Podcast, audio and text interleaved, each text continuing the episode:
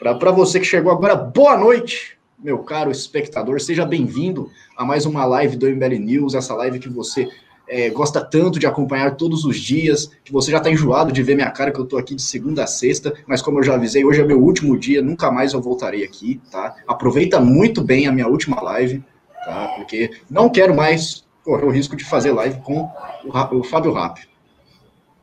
Tá, é brincadeira, tá? É, boa noite, Fábio.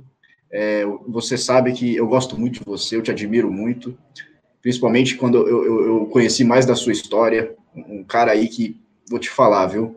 Tem uma história incrível e eu, a partir de agora eu passei a chamar ele de Tenente Rap, porque esse cara é foda. Boa noite, Rap. Tá, tá mudo. Desculpa. Boa noite aí, a todos, aí, a todos que estão assistindo, aos colegas. É, e vamos lá, vamos debater hoje os temas aí é, que estão na ordem do dia. Olha, eu, eu falei que a gente pode comentar aqui o, o debate se tiver mais audiência, porque tá meio baixa essa audiência aqui e o, e o debate que teve ontem merece, merece mais gente aqui. Então, deixa o seu like, mostra para o seu amiguinho, para a gente aumentar aí essa, essa audiência e poder comentar. Boa noite também você, meu caro Ricardo Almeida, a gente que não se viu ainda hoje, né, a gente é, ficou um bom tempo sem se ver aí, então eu queria aí já é, dar um, um boa noite mais carinhoso para você, porque eu estou com muita saudade. Boa noite, mas ele está fazendo essa acusação, tanto que ele passou o dia escrevendo textos publicitários aí de campanha para a campanha. Aliás, a campanha tá que tá, viu? Saibam disso. Tá? Barril. Olha, estão comentando aqui, ó. Queremos o russo bêbado de novo. Você tem que pimbar para eu comprar cerveja, senão eu não consigo. Aí, aí não, não dá. ai, ai. Bom, eu vou, eu vou começar aqui. E tudo bem, vocês não, não, não subiu tanto assim a audiência, mas a gente pode, eu acho que a gente pode começar a falar do debate, tá? Acho que a gente pode comentar isso porque é importantíssimo. É, vai definir aí o futuro da cidade de São Paulo, que é a principal capital do Brasil, tá? E agora é a pauta que a gente tem que dar prioridade também. Acho que a gente, eu tô cansado de falar de Bolsonaro, eu não aguento mais, cara, não aguento mais falar de Bolsonaro. Eu acho que é a hora agora é a gente aproveitar para dar foco em, em, coisas que são realmente importantes dentro aqui do, do nosso, da, da, nossa, do nosso campo de ação, tá? Então, é, Posso fazer Antes uma de... sugestão? Posso fazer uma hum, sugestão? Pode. É, já tem alguns pimbas sobre o debate. Eu acho que tem. a gente podia ler esses pimbas. É verdade. E, e comentar com bastante fôlego. Né? E eu acho que isso incentiva as pessoas a pimbarem mais, a querem saber mais. Enfim, é sugestão, se quiser ser. É uma boa, é uma boa. Eu vou, eu, eu vou seguir a sua sugestão, porque é uma boa mesmo. É, eu ia colocar aqui é, a questão da, do boicote que teve a, a certo deputado que está concorrendo para a pre, prefeitura, mas depois eu jogo essa na, na roda. Vamos lá, o, o Rocha Zrex Photography, Berlim, Felipe Minicelli, esse é o nome dele, mandou 5,49 euros e falou: o Sui achou, o que achou do desempenho do nosso Arthurzinho. Bom, eu, eu, vou começar com você, Ricardo, porque eu sei que você está você tá roendo as unhas para falar desse debate. quero mesmo. É, para mim, bom, primeiro, eu acho, isso eu já tenho dito há muito tempo, eu acho que nós estamos num momento de campanha de eleição municipal em que, naturalmente, as intenções devem se voltar para o que está acontecendo nos municípios, especialmente aqui em São Paulo, porque nós temos a oportunidade de ter um candidato de direita e de uma direita alternativa ao bolsonarismo. Isso é muito importante, porque a gente está há um ano e pouco falando de Bolsonaro, analisando o governo Bolsonaro de trás para frente, de frente para trás, criando eh, uma resistência ao bolsonarismo. E essa resistência, eh, ela se expressa na candidatura do Arthur. Ela se expressa na candidatura do Arthur. A candidatura do Arthur é um novo modelo de candidatura de direita alternativa ao bolsonarismo. Isso é, isso é muito claro. Sobre o desempenho, tem muitos pontos, né? Muitos pontos interessantes a serem levantados. Eu acho que foi um desempenho muito bom. É, lembrando que o Arthur nunca fez isso, é a primeira vez que ele participou de um debate presidencial, de um, de um debate numa eleição majoritária na TV. A linguagem que se adota na TV é uma linguagem diferente daquela que se adota no YouTube. Eu acho que houve uma certa dificuldade dele transportar a linguagem do YouTube para a TV, uma crítica que eu fiz ao desempenho dele. Eu acho que falou muito rápido, né? poderia ter falado um pouco mais devagar, isso seria bom, mas é uma questão técnica que, obviamente, ele vai pegar, ele vai é, absorver isso aí, e no próximo debate ele já vai, ficar, vai falar um pouco mais devagar. Teve algumas, alguns erros, assim, uns deslizes de oratória, né, por conta da pressão, da, da, da, tensão. Mas o importante mesmo que eu vi é que ele mostrou as propostas, ele teve tempo de mostrar as propostas. Então, ele mostrou várias propostas. Ele fez perguntas significativas e teve a presença de espírito de inverter uma lacrada que lhe deram, foi uma lacrada muito bem dada, aliás. Foi a lacrada do Orlando Silva, né? Quando o Orlando Silva chegou e disse: Ah, você não tem cara de trabalhador, não sei o que. Que foi uma lacrada bem dada.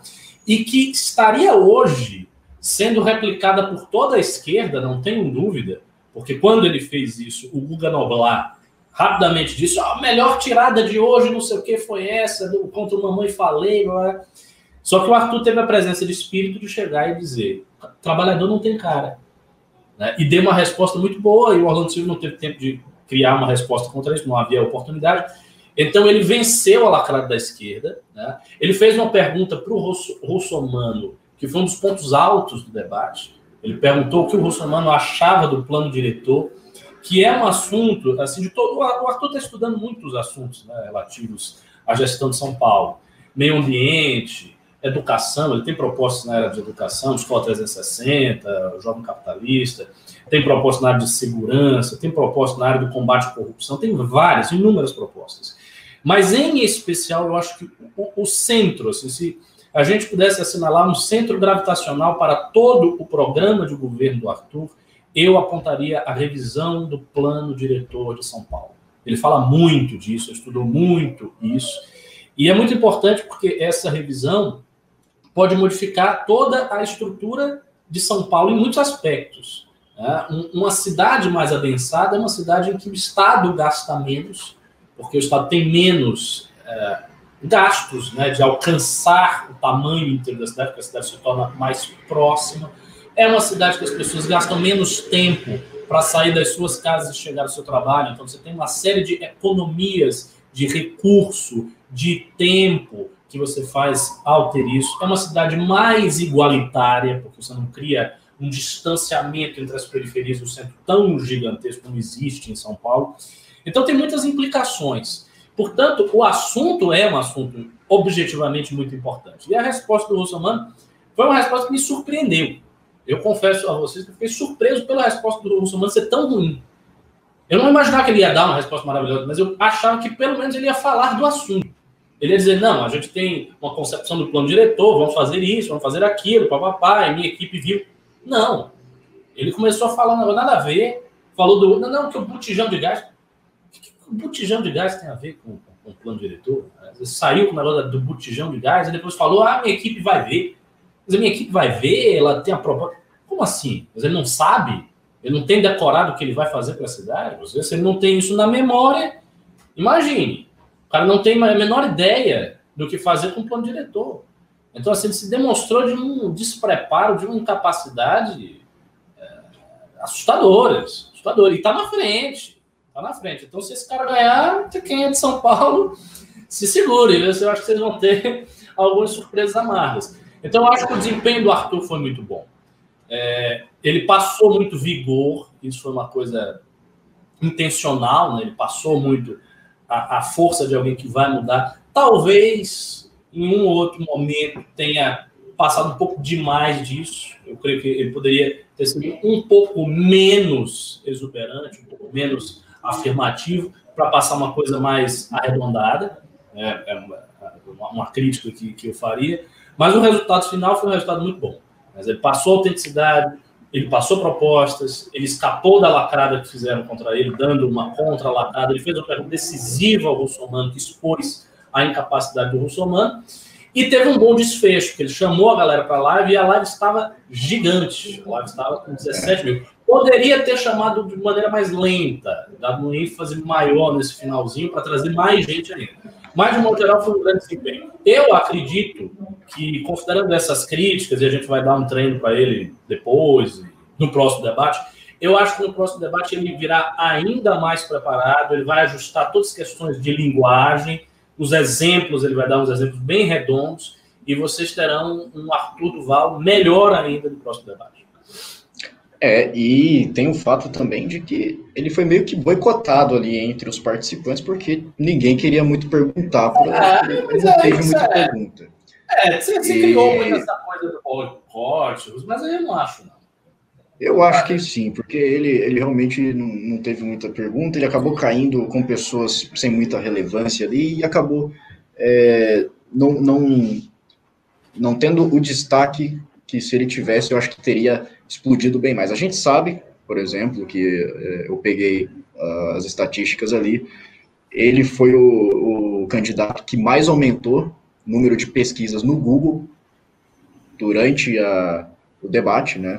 No final do debate ele estava lá em cima, porque sim, ele veio e, e, e fez aquele papel que é você está assistindo um debate político, tem ali vários velhos da, da, velha política conversando e tal, fazendo, ou um cara meio robótico, tipo o Bruno Covas, e aí vem o, o Arthur e te acorda, te acorda, te traz para a realidade. O negócio é o seguinte, a gente vai mudar São Paulo, então você dá aquela, aquela levantada. Então, acho que por, por ter essa postura que não é, claro, a linguagem da internet, ela dá uma diferenciada, ela dá uma destacada ali no, no, no Arthur, que pode ser benéfica sim também, mas é, é eu concordo que teve é, alguns momentos ali que deu uma, uma acelerada, mas eu acho que assim, é primeiro, é primeiro debate. Tem gente ali que já passou de, já participou de vários debates, já participou de debates presidenciais para governo de estado, tem gente, muita gente experiente ali que saiu muito mal. Muito mal. E ele, na primeira vez, ele, eu acho que pela primeira vez ele deu um, um, teve um desempenho bem, bem até acima da média, acima do que a gente esperava. O que, que você acha, Rap? Bom, é, vamos lá. Eu concordo em parte com o Ricardo, porque é, me parece, e talvez se eu estiver equivocado, você me, me corrija, Ricardo, é, a linguagem para um prefeito, um chefe de um poder executivo, ainda que em campanha, ela precisa trazer um tom, talvez, pelo menos o que eu entendo, um tom mais uh, conciliador, mais sóbrio, né? Então eu acho que o Arthur, uh, por ser a primeira vez, por estar em rede nacional, e vale lembrar e por ser o primeiro debate das eleições, naturalmente as pessoas tendem a, a, a correr para assistir, para, enfim, até para saber quais são os candidatos. Então, a audiência foi grande, é, a expectativa foi grande. Então, é, parte do, do, do, debate ele se comportou de uma forma sóbria, de uma forma é, tranquila, obviamente com imagino que estando ali do lado de pessoas que já tenham disputado eleições majoritárias, né? Se eu, se eu não me engano, a, maior parte, tirando dois ou três ali, uh, já disputaram, já estão tarimbados, já sabem como aquilo funciona. E eu acho que ele levantou o tom na hora certa. E talvez aí que eu discorde do Ricardo. Até no grupo a gente comentava isso lá. Eu acho que ele levantou na hora certa. A hora que ele percebeu que estava morno, ele percebeu que ele tinha pouco espaço, né? As pessoas não estavam perguntando para ele. E aqui eu acho que, é, é, por dois motivos, é, as pessoas não, não chamavam para o debate ali. Primeiro, não é ele que lidera as pesquisas. Então, naturalmente, as pessoas querem bater naquele que lidera. Segundo, todo mundo sabe o poder que o Arthur tem no debate. Ele é forte, ele é combativo. Então, você não vai chamar um cara que você pode tomar uma surra. Foi basicamente o que Orlando Silva fez. Ele tentou dar uma pancada e tomou duas. Então, isso intimida aquele que é mais antigo, que já já já está ali, é, é, já tem o traquejo, sabe que ali, é, se bater ali, toma porrada de novo. Então, eu acho que a estratégia dos adversários também foi correta, é não colocar ele no debate, tá certo. Porque nas espontâneas, ele vem ganhando muito força. Com o pessoal da internet, disparadamente, ele é o mais, uh, uh, uh, o mais procurado. Logo, a estratégia do adversário é não dar espaço para ele em rede nacional. Tá certo. A estratégia dos adversários, elas foram corretas, né? Então, agora, coube a ele, e para mim ele fez corretamente, no momento e no pouco espaço que ele teve, ele aproveitou. Ele passou a proposta, claro, de uma forma que o tempo lhe permitia, né? Uh, e depois deu ali a, o seu ar é, combativo logo no final, com duas ou três intervenções, ele falou muito bem. Agora, é fato que ele precisa explicar melhor o plano diretor, precisa ficar mais palatável para o público médio. Porque, olha, posso estar enganado, mas é a primeira vez que se discute que um candidato se propõe a falar sobre o plano diretor, porque isso não dá voto, a rigor. Porque ninguém sabe o que é isso. Exatamente. Né? Então, ele precisa deixar isso mais palatável para o público de massa. Não que o público seja ignorante, é que o assunto é complexo. O plano diretor é um assunto complexo. Então, ele precisa, de alguma maneira, e aí a equipe certamente vai dar esse subsídio a ele, é destrinchar. É o que ele faz basicamente no canal dele. É trazer assuntos complexos para a massa de uma forma pedagogicamente mais fácil. Então, eu penso que o caminho é esse. Agora, após o debate, o que me surpreendeu positivamente foi a internet, tanto aqueles que gostam do Arthur, como aqueles que o odeiam, como essas pessoas falavam reiteradamente no nome dele. E, e os outros candidatos, basicamente, foram apagados do debate. Né? Então, isso me surpreendeu positivamente. E outra coisa, nós agora sabemos por que, que o russomano começa lá em cima e termina lá embaixo. É, ele está morto. Ele está morto.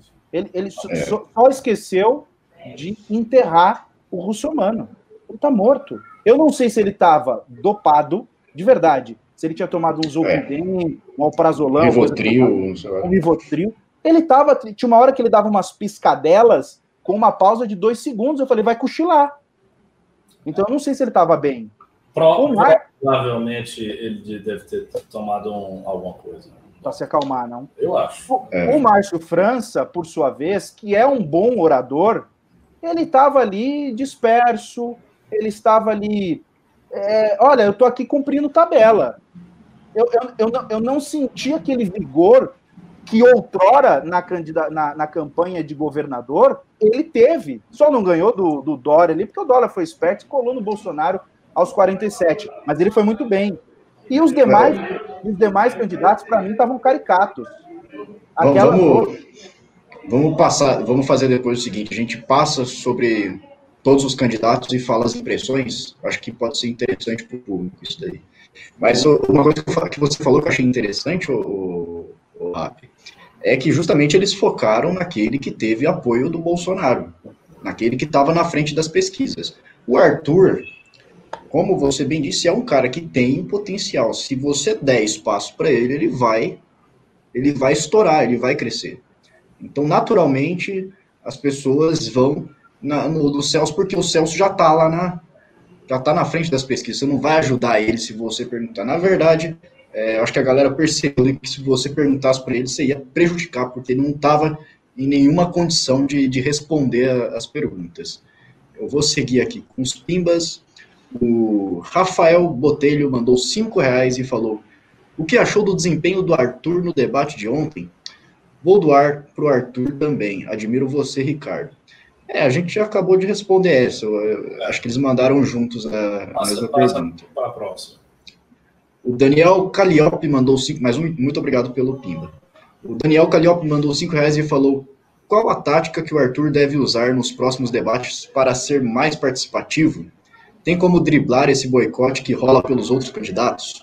Então, primeiro, é, eu, eu, eu não acho que houve boicote. O que eu acho é que há uma decisão estratégica que faz sentido. E essa decisão estratégica, como o Fábio disse, é uma decisão que é tomada pela equipe de campanha. A equipe de campanha sabe o que vai fazer, prepara os candidatos antes. Eles não chegam lá assim, Hã? Tô aqui. Não, ele, eles têm uma estratégia. Existe uma estratégia que é feita, porque a gente montou a estratégia do Arthur, então naturalmente os outros montam a estratégia também.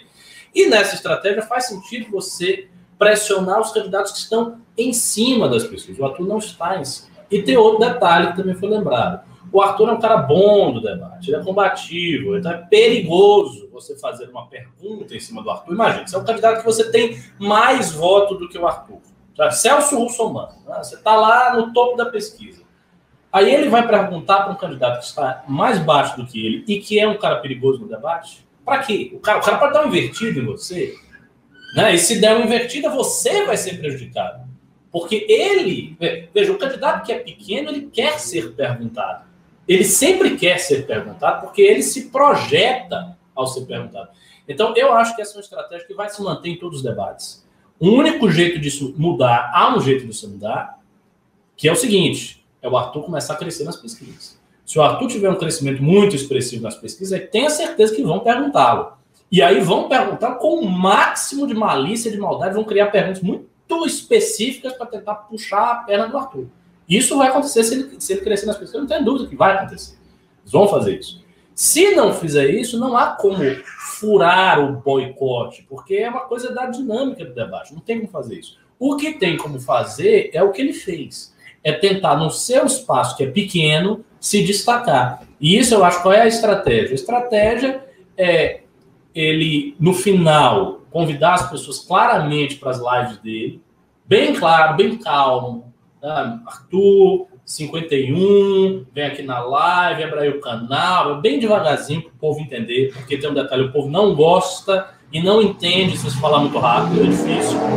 Então tem que falar bem devagarzinho para o povo sair de lá e ir para a live e colocar as propostas dele, continuar sendo combativo, ele não pode perder essa qualidade, tem que continuar sendo combativo, continuar sendo autêntico e levantar um elemento muito, muito, muito vital na campanha do Arthur, que é a questão do orgulho de ser paulistano. Isso é uma coisa que os outros não levantaram, mas ele levanta, ele levanta muito bem. E, uh, uh, se tiver oportunidade, dá uma ironia na Joyce, né? Porque a Joyce está precisando de tomar um, um, apertinho do Arthur, porque a Joyce está visivelmente copiando a campanha do Arthur Duval. Ela falou várias vezes que ela tem coragem, coragem, coragem, com o nome Arthur Coragem Duval, o negócio, ó, que ele está falando há séculos, até antes da campanha de. Então, assim, ela está copiando muita coisa, os termos que ela usa são copiados. Então, se eu tiver a oportunidade de dar uma. dizer, poxa, né, você está copiando tudo aí da minha campanha. Você quer, que, você quer que eu passe o escrito da campanha para você se inspirar melhor ainda? Alguma coisa desse tipo? Acho que isso seria bacana. Então é por aí, é esse caminho. Então, Rap, e aí? Eu quero, você, você é um cara é, é um militar treinado. Quero saber qual que é a sua estratégia pro, pro Arthur Duval sair dessa. Militar treinado com roupa camuflada aí, viu? A estratégia dele é tá golpe. preparado. dizer, não, tá mais preparado que o Batman. Vamos dar o um golpe em São Paulo. Vamos, é... Vamos tomar São Paulo. É... Bom, é assim, é, a rigor, é, só para não repetir os comentários é, do Ricardo, porque seria até mais fácil para mim aqui, copiá-los, é, porque eu concordo exatamente com tudo. Eu queria só insistir nessa questão da Joyce. É, além dela estar tá copiando, nitidamente ela ela ela está tentando seguir os passos do Arthur, talvez porque a linguagem que ela acredita, eu acho talvez que ela seja muito mais fã do Arthur do que ela mesmo saiba, né? Agora, é fato que também ela quer trazer aquela atmosfera de 2018 para agora 2020. E você percebe que soa patético. Por exemplo, ela atacou pessoas ali, assim, de uma forma desproporcional, não soou como mitada, como uh, uma laca. Não, ficou patético, ficou, é, é, sabe, aquela coisa de, de uma pessoa deslocada do que está acontecendo. Foi diferente para mim do que. Eu não vou falar aqui só do Arthur, porque também tivemos é, outras pessoas que foram bem no debate, né? Eu colocaria, por exemplo, Márcio França, em que pese ele disperso, em dado momento ele conseguiu, uh, enfim, levar o bom debate. Achei o, o, o Matarazzo muito parecido ali com, com o, o Alckmin, eu não sei se, se, se prova, mas, mas a voz, eu, eu digo não parecido a, a, voz. Então, é, as pessoas estavam numa outra sintonia e a Joyce estava deslocada daquilo. Então, eu acho que ela não percebeu ainda, e talvez ela perceba, se ela continuar, ela não vai chegar a 1% na intenção, ela vai sair menor do que ela entrou. Então, assim, ela não se tocou que a atmosfera de 2018 ela, ela é, é, é, Tipo, um dado momento que ela, ela chamou. Eu, eu, eu, entendi que ela queria xingar o Orlando Silva, o chamando de comunista. O comunista. Ele é. É, é como você me chamar de o loiro. É, é, é eu é assim, a, até o timing do xingamento ela conseguiu errar. Enfim. É, ela não entendeu que chamar um comunista de comunista é um elogio. Né? Enfim. É, eu vou pegar os pimbas que não têm relação com esse assunto, vou separar para a gente ler depois, tá? Para não, Tudo bem. não, não quebrar o assunto é aqui. Bom, bom, bom, bom. Um dia sem ódio é um dia em vão. Mandou cinco reais e falou: Vocês não acham que a candidatura do Arthur está muito caricata? Outra, para que ficar respondendo qualquer provocação no Twitter? Hum. E aí, vocês querem responder? É, quero. Eu acho que essa segunda foi para mim, né? Da Vera. Então, a primeira é o seguinte: eu não acho que a candidatura do Arthur esteja caricata, porque a candidatura do Arthur ela tem muita densidade nas propostas. E quando se avalia se um candidato é técnico ou não é técnico, a gente não pode avaliar as coisas pela aparência.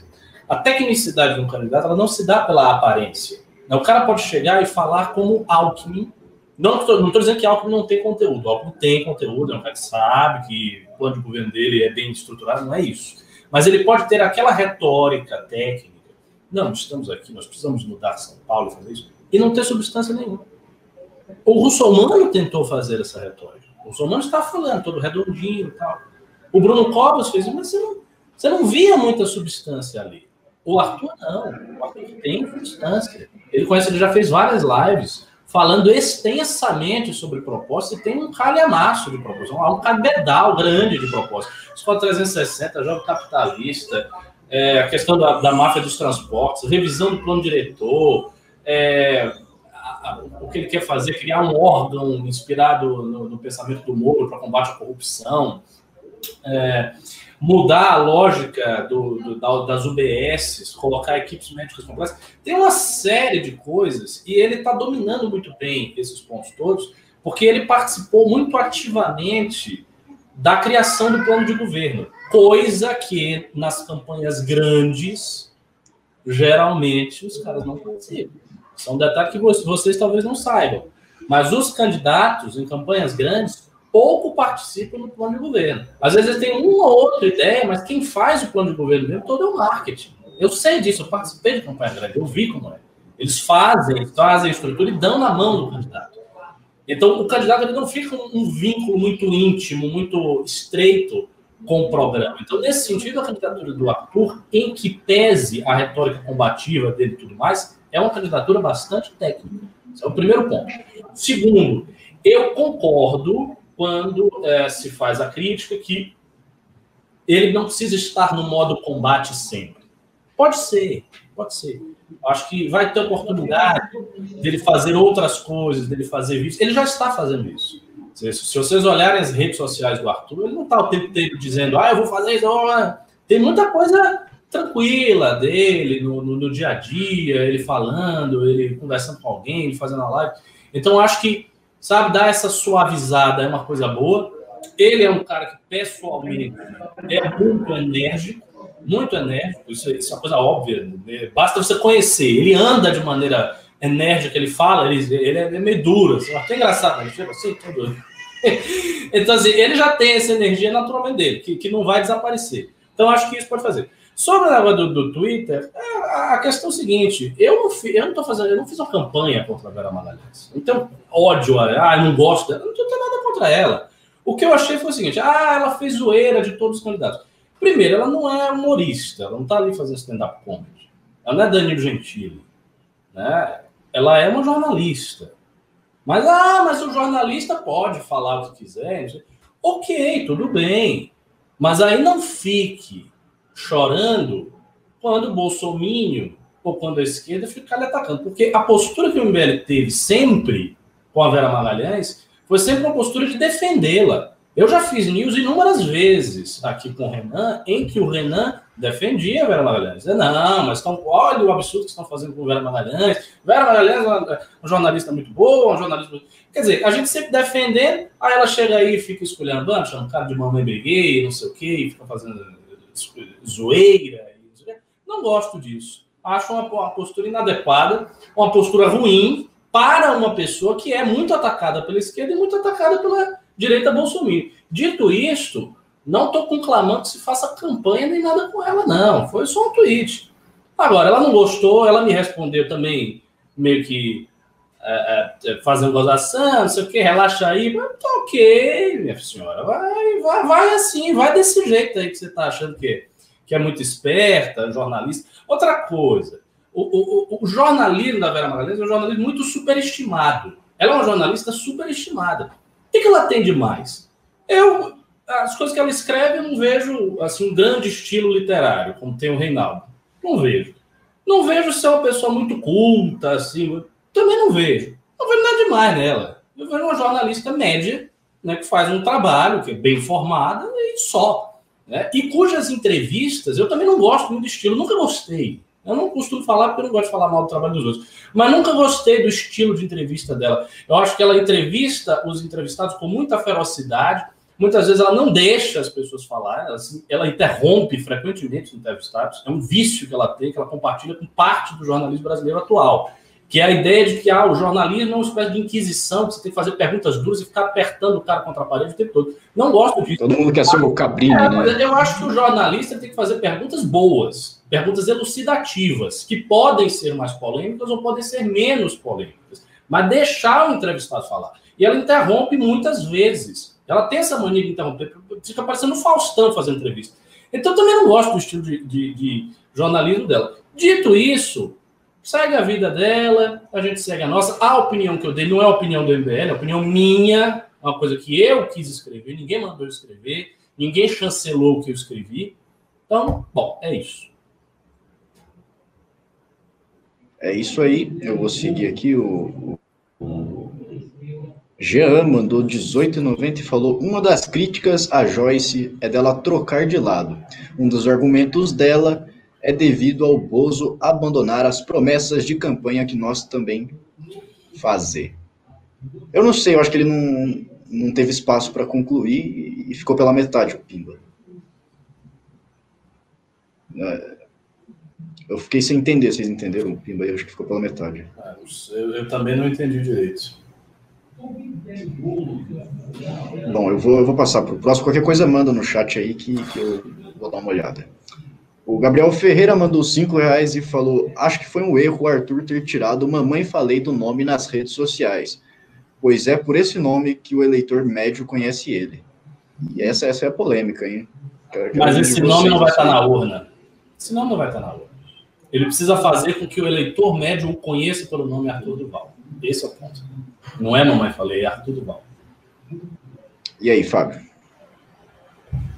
Não, eu, eu, eu relutei no início, é, mas como eu não sou o cara do marketing, né, não tenho nenhuma habilidade com isso, mas eu hoje concordo tanto aí com o Ricardo quanto com a equipe é, do Arthur de que teria que fazer essa. Que, é, já sabíamos que seria algo difícil, que é transformar uma mãe falei em Arthur, né? Para o, mas é, é preciso uh, tendo em vista que não é, é, para o público paulistano, e aqui eu digo para o público talvez mais.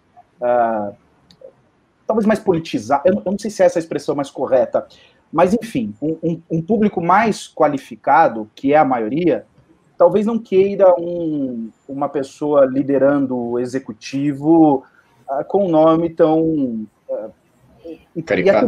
é, caricato, ali com tom de brincadeira. Então eu acho que ele tomou a decisão certa, sabendo que ia ter um prejuízo com isso no início, mas eu acho que essa diferença ao longo do processo vai ser, vai, de alguma maneira vai compensando, né?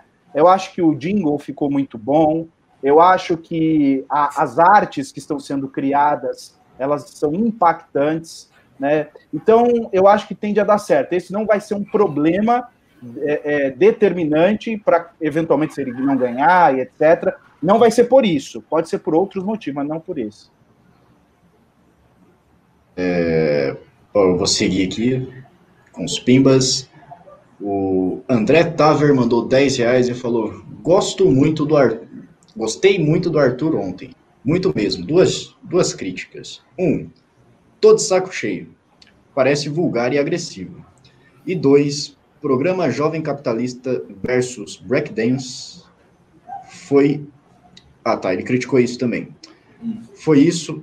Fora isso, ele foi muito bem. Ou seja, ele criticou ali o, o uso da expressão todo saco cheio e o negócio do programa Jovem Capitalista versus Breakdance. Agora, antes de, de comentar, eu já vou emendar aqui o pimba do Guilherme Benner Martelli, que mandou 20 reais e falou: falar mal de grafite breakdance não pega mal com o público da periferia? Teve algum cálculo eleitoral por trás dessa fala? Então já estou emendando as duas aí, ô Ricardo, para já colocar a questão do, do breakdance numa só. Então, assim, não, não teve cálculo eleitoral, até porque nos nossos ensaios das respostas não estava ele dar esse exemplo. Mas ele deu esse exemplo que ocorreu a ele naquele momento. É, o que, de fato, ele queria transmitir, que foi difícil de transmitir, é o seguinte: existe um pensamento por parte da esquerda que lida com essas questões de política cultural para o jovem da periferia e tal, que o jovem da periferia é caricaturizado nesse pensamento que é o seguinte: ah, o jovem da periferia ele tem que tocar tabaco, ele tem que fazer capoeira lá em Salvador, assim. Né? Ele tem que uh, ser o cara da dança de rua, ser o cara da pichação. Não. Ele pode ser o cara do violino, o cara da pintura, o cara da leitura da filosofia. Veja, esse estereótipo de que, ah, então é periferia, então essa é uma cultura da periferia, então ele tem que ser incentivado porque é uma cultura local. Eu acho isso um grave erro. Um grave erro. Ele não tem que ser necessariamente incentivado a se aprofundar na cultura local. Ele pode ser, mas ele pode ser incentivado também a se abrir para a cultura universal. Né? Então foi isso que, que, no fundo, que o Arthur quis transmitir. Mas acabou não sendo o, melhor exemplo, de fato. É, não foi um, um, um, ponto forte do debate. Sobre o negócio do, do saco cheio, também concordo. Eu acho que ele podia ter falado menos isso é, todo saco cheio, todo saco cheio. O que, ele quis dizer basicamente é o seguinte: que a galera tava discutindo muita, sabe, quando você fica discutindo filigranas, como se fosse NFL Batas, ah, porque isso, que cidade? Não, vamos falar da realidade. Cidade aqui tem gente, como ele disse, tem gente cagando no meio do centro de São Paulo, tem Cracolândia, tem PCC dominando tudo. Essa é, essa é a realidade de São Paulo. Então não vamos ficar com essas discussões bizantinas e vamos para a realidade mesmo, encarar com firmeza, com força. Foi isso que ele quis dizer. Mas acho que poderia ter usado menos a expressão todo saco cheio. É, o pessoal ali estava muito no solzinho, coisas fáceis, público, imprensa, não sei o quê. Tem que pôr o pé no chão, tem que falar do que importa. Ah, aqui tá, Bertinho tá dizendo eu fiz capoeira. Eu também fiz capoeira. Eu fiz 10, 12 anos de capoeira. Eu vi muita capoeira, joguei bastante e participei de inúmeros campeonatos. Tempo coisa que as pessoas não sabem. Toda a minha é... adolescência foi nesse negócio. Mas uma coisa que o, o, pessoal tem que entender nessa questão do Arthur aí é que é, boa parte dos jovens hoje, eles abandonam o ensino médio, né? ou eles saem do ensino médio sem saber ler direito, 65% não sabe ler direito, ou 80% não sabe matemática básica. Ou seja, a, a, a galera tá saindo do, do, ensino médio, tá saindo da, da escola sem estar tá preparado para a vida. Então você tem que, você tem que olhar para isso e ver, pô, as, as, pessoas, as crianças, meu filho, ele está re, realmente aprendendo alguma coisa na escola, ele vai ter algum tipo, algum futuro ali no mercado de trabalho. Então o jovem capitalista ele está olhando para isso. É você ter noção que a, a escola ela não está preparando as pessoas. Você não sai sabendo o que você precisa fazer para você conseguir um emprego, para você abrir seu negócio, para você gerar renda. Esses, esses problemas que, que é, não são levantados pelo, pelo pessoal que está ali no solzinho, no, na imprensa, eles incomodam porque é uma, é uma pauta que ninguém quer ficar tratando, assim, ninguém quer ficar é, indo falando sobre isso, porque é de fato uma realidade que é ignorada. Não é só construir creche, não é só fazer políticas populistas ali perto de, de reeleição, para você falar que está fazendo alguma coisa pela educação. O, dinheiro do Fundeb tem que chegar lá na ponta, você tem que fazer uma, um currículo com uma formação que dê oportunidades, que dê preparo para o aluno sair da escola pronto, pronto para ele conseguir se virar na sua vida, para ele conseguir é, se dar bem. Tem que ter uma, uma, uma capacidade de ter um sucesso na vida. E isso a gente não vê. Nem a matemática básica aprende. Imagina se dá bem no mercado de trabalho. Você concorda, Rápido?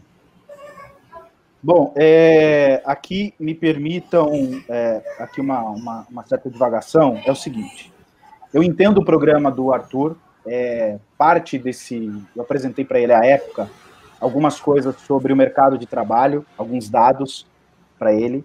E, e aí o nome foi dado pela equipe, né, Jovem Capitalista.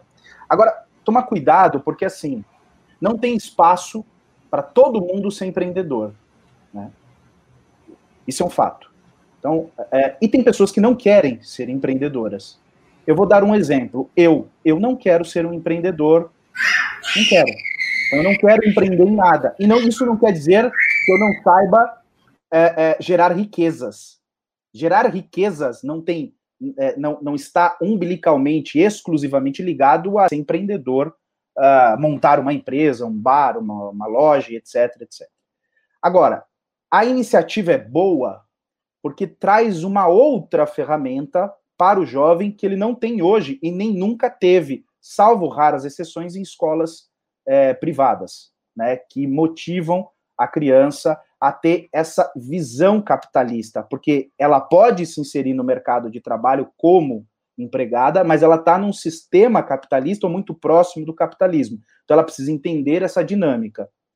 Quando você faz, ensina isso para uma criança, ainda que ela saia, ainda que ela se torne um jovem, é, se forme ali no ensino médio e decida prestar um concurso, ela sabe se comportar dentro de um sistema como nós vivemos, que é muito mais próximo do capitalismo, com, uma, com certo intervencionismo, é bem verdade, mas até acho que moderado, não tanto. Mas o fato é, você precisa ensinar esse indivíduo a se comportar nesse ambiente do livre mercado, ainda que ele não empreenda efetivamente, mas que ele faça parte dessa roda que alguém vai empreender e ele vai trabalhar para esse indivíduo e todos hão de prosperar. É, essa iniciativa. É, aí. Ah, desculpa. Essa iniciativa me parece boa. Eu queria aproveitar os meus últimos é, é, é momentos aqui da minha fala, e, e aqui eu concordo com o Ricardo no que ele uh, explanou, mas eu gostaria só de deixar um registro, me permitam, sobre a Vera Magalhães. Não quero aqui também, porque eu também tuitei, eu aproveitei lá o tweet do Ricardo, e, enfim, é, é, aqui existe uma coisa assim. É, ela depois é, tuitou dizendo que era brincadeira, não era, né, ela fez aquilo de caso pensado, depois ela viu a repercussão e quis dizer que aquilo era uma brincadeira e etc e tal. O problema da Vera, é, e aliás, eu acho que aconteceu com a Ian, acho que aconteceu com alguns outros, foi o seguinte: em dado momento, a direita estava começando a ficar em alta. Os caras se lançaram, quase que sem uma certa personalidade, se lançaram ali é, no, no, movimento se entregando. E aí, em algum momento, tomou uma pancada ou outra. Né? No caso da Vera Magalhães, foi atacado, isso é verdade. O que, que ela fez? Ela abandonou a militância, que ela tinha sim uma militância na direita, ela abandona e começa a, a agora se, se, se colocar como uma militante da esquerda. Como se a esquerda também, em dado momento, e, e, cravem isso, vai dar uma paulada nela. Porque a esquerda é ressentida. O que ela fez lá no passado vai ter troco. E ela tá ali se. Ah, agora estou no. no vai tomar também. E eu acho que faltou, no meu sentido, e também não falo pelo MBL, só na minha visão, faltou gratidão. Isso é um traço de caráter. Porque na hora que ela estava tomando a, a, maior surra e sendo atacada, eu não me recordo de outras pessoas, em termos de grupo, que tenha ajudado ela como o MBL, porque viu a injustiça e não que esperasse algo em troca, mas ela foi leviana ontem. Ela foi leviana. Você falou é tudo. Você falou tudo. Eu queria registrar o seguinte: o Fábio ele tem muita autoridade para falar isso, porque é uma das pessoas mais diplomáticas que tem na direita. A direita geralmente não é muito diplomática, não. As pessoas ficam se bicando. E o Fábio é uma exceção a isso. Ele é muito diplomático. Então ele sabe circular, conversa com todo mundo, e vai para cá, e vai para cá. Essa é uma virtude que a gente tem que aprender. A direita brasileira não é tão grande assim. Ela não é tão rica, ela é pequena. Ah, mas elegeu Bolsonaro. Fato excepcional. Depois, quando Bolsonaro sumir, a direita volta para um nicho. Não dá um nicho grande. É, é, mas é um nicho. Entendeu? Então, assim, não, não, não podemos ter o luxo de ficar com inimizades, com brigas, com, com... Isso tem que acabar. Essa cultura das pessoas ficarem brigando o tempo todo na direita tem que acabar. A gente tem a esquerda, a esquerda quer acabar com a direita toda, irmão. Que é com a Vera Magalhães, a MBL, é Bolsonaro, é quem é todo mundo. Ah, é liberal. Ah, mas eu sou liberal de centro. Ah, mas eu sou progressista. A esquerda não quer saber, irmãozinho. Ela quer voltar ao, te, ao status quo ante, ao tempo anterior de surgir este movimento de renovação da nova direita. Então ela quer destruir isso aí e jogar no lixo. Portanto, não há espaço para brigas e alfinetadas no nosso campo. Que isso fique claro. É isso aí, eu só queria completar aqui que é, sim, eu também acho que a questão do break do break dance ele deu uma não foi exatamente aquilo que eu acho que ele queria dizer, né? Porque é, justamente a mensagem que precisava trazer é que o jovem ele precisa ter também esse ensino. Isso não pode ser exclusivo só de escola privada. Acho que tem que de fato levar isso para a periferia, tem que levar isso para quem quer também mudar de vida. O, o Jean, ele completou aquela pergunta que ele tinha feito aqui, ele mandou mais 18,90 para reiterar, o argumento da Joyce é o mesmo que nós fazemos, distanciar do Bozo pela traição dele. Isso pode dar força para ela? Quem criou... Ah, tá, o outro já é, já é outro, outro assunto. E, e, nesse caso, eu não sei, eu acho que a Joyce, ela tem, sabe, ela, ela parece muito mais uma pessoa oportunista e de fato ela já ela chegou ali e cresceu junto com, com o bolsonarismo, na, pelo menos na visão que eu tive durante o processo eleitoral, que é diferente do MBL, que assim, o MBL estourou na, na, no impeachment da Dilma. Começou a estourar ali em 2016, 2017, e já estava aí há muito tempo. Já estava aí há muito tempo, e como a gente já reiterou diversas vezes, só apoiou Jair Bolsonaro no segundo turno, quando os candidatos do MBL já estavam eleitos. Então, assim, é, se você for comparar os dois, parece muito mais oportunista uh, pro lado da Joyce do que do MBL. Então, pelo menos na minha visão, acho que tem essa diferença aí e não, não cola muito bem esse discurso dela. Vocês, já, vocês acham mesmo? Acho exatamente isso.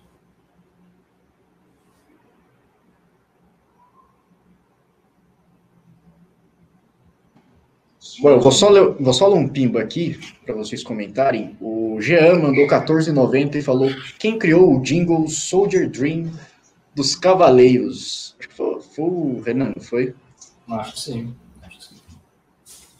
Ah, não, não posso cantar, eu ia cantar aqui, mas melhor não. Não, não quero. não quero uma multa aí. É, deixa eu voltar aqui. O Marcos Paulo da Silva mandou dois reais e falou: em São Paulo tem goteira, pinga SP, pinga SP, pinga SP. O, Rafael Piccolo, olha só, temos um personagem do Dragon Ball aí. Ele mandou cinco reais e falou: para pessoas como a minha mãe, o Arthur parece um maluco do PSTU. E aí? Importante isso. É muito bom o depoimento que você deu. É o que eu estou falando. É o sinal que tem uma parte do eleitorado muito considerável para a qual o, o, o, a energia, ele fala rápido demais, assusta um pouco. Então é o que eu estou dizendo. Ele pode conservar isso, só que mais, mais suave, mais slow motion. É uma, é uma coisa que vai ser boa para o debate. Agora, o difícil, é, é difícil fazer isso. É ele reduzir essa intensidade sem perder a presença e sem perder a sua característica, o seu traço de personalidade. Não é uma coisa fácil. Não é uma coisa fácil. Ele vai ter que adaptar, ficar bem redondinho. Mas acho que a tendência é ficar cada vez mais ajustado ao longo dos debates. Se não me engano, ter quatro debates, uma coisa assim, até, o, até a data. Então tem bastante oportunidade de fazer isso. É, o... Quer comentar, Fábio? Veja, é, eu acho que é um momento de toda a equipe, e certamente eles estão atentos, após esse primeiro debate, é, ouvir e ler tudo é, que for possível, né, para tentar verificar onde estão aí os, os déficits, os gargalos, para corrigir. É natural, é um processo natural. Ele é um, um indivíduo que disputou as eleições para o poder legislativo, o que nós sabemos que lá se quer realmente pessoas que atendam um determinado grupo e sejam combativos. E aí eu disse no início, concordando com o Ricardo, no, quando nós estamos disputando uma, uma eleição majoritária, no caso do Poder Executivo, porque tem majoritária no Poder Legislativo, que é o caso do senador, é, é importante que você, de alguma maneira, tenha ali uma certa sobriedade. E veja, é curioso mas eu acredito que isso vai se revelando ao longo do tempo. O Arthur é um excelente administrador. É um excelente administrador. Do ponto de vista é, é, empresarial, ele tem ali uma, uma marca muito forte. Eu acho que esse lado precisa aflorar. É, eu digo, aflorar no sentido de é, divulgar isso com maior uh, ênfase, né? Ou seja, ele é realmente um cara que tem capacidade de, de gestão né? Então ele precisa, eu acho que até muito mais do que foi vendido há um tempo aí dele brigar. Ele é um cara que tem essa, essa capacidade, tem essa, esse domínio de algo que eu, por exemplo, é, seria aí uma, um dos meus déficits. Né? Eu não consigo organizar nem a minha agenda. É, o, o, MMA Brasil 100% mandou 5 reais e falou: Acho estranho, em especial o Nando Moura de não se manifestar em apoio ao Arthur. Arthur já comprou várias brigas dele, inclusive contra o Bugalho. Desculpa, desculpa, preciso interromper. Não, não. Tem um vídeo, veja. É, desculpa, Ricardo, atropelar você aí. Não, eu não vou, eu não, eu não ia falar, não. É, eu, só, eu, só, quero aqui, em defesa do Nando, né? É, veja, não me pagou para isso, mas vamos fazer justiça. Tem um vídeo dele logo quando o Arthur se lançou a candidato, eu digo neste ano. Ele fez o anúncio lá atrás, num congresso do MBL, mas quando oficialmente ele fez este ano, né, o Nando fez um, um, um vídeo e disse claramente que se ele fosse eleitor de São Paulo, que ele não é, ele é de Cotia, salvo engano, ele disse: Eu votaria no Arthur, porque é um cara que está cumprindo com aquilo que disse em 2018 é um cara constante, combativo e leva os seus ideais ali na ponta é, é, da faca. Então, assim, ele fez isso. Agora, não dá para esperar que o cara faça um vídeo por semana. É, é, enfim, não é, o, não é o business dele. Né? Ele tem lá o, o comercial dele lá que, enfim, não dá para o cara ficar fazendo isso. Mas é fato que ele, mais de uma vez, já se demonstrou leal grato, e aí que é uma virtude que eu disse que a, a, a Vera não teve, tá? Foi gratidão. Agora, não dá para esperar que todo dia ele, ou toda semana faça um vídeo. Mas eu acho que na medida em que a, os debates foram se acirrando, o assunto for ficando em alta, ele aparece para falar do tema. Possível. O Gustavo Mortari mandou 18,90 e falou: os candidatos atacaram os mais, alto, os mais altos na pesquisa. É natural. Não foi boicote, mas os jornalistas direcionaram muito mais aos demais. É bizarro. É, não, eu acho que assim, a pergunta que, que os jornalistas mandaram pro Boulos é assim, ó, toma essa bola aí, vou jogar aqui, você chuta pro gol. Era isso, deram, deram o gol para ele ali na cara, sabe? É. Assim, uma coisa que eu reparei quando eu estava assistindo o debate foi o seguinte: a pergunta para o Boulos foi uma pergunta ideal para ele responder, e foi feita num tom nada polêmico. Não foi aquele tom de, sabe, de confronto. Foi perguntar, olha, existe um problema dos moradores de rua, como é que o senhor resolve? Quer dizer, sente que a militância histórica dele é sobre isso. Aí ele deu a resposta, muito bonita, redonda. Quando fizeram a pergunta para o Arthur, especificamente para o Arthur. E não foi assim com nenhum outro candidato, foi para o Arthur.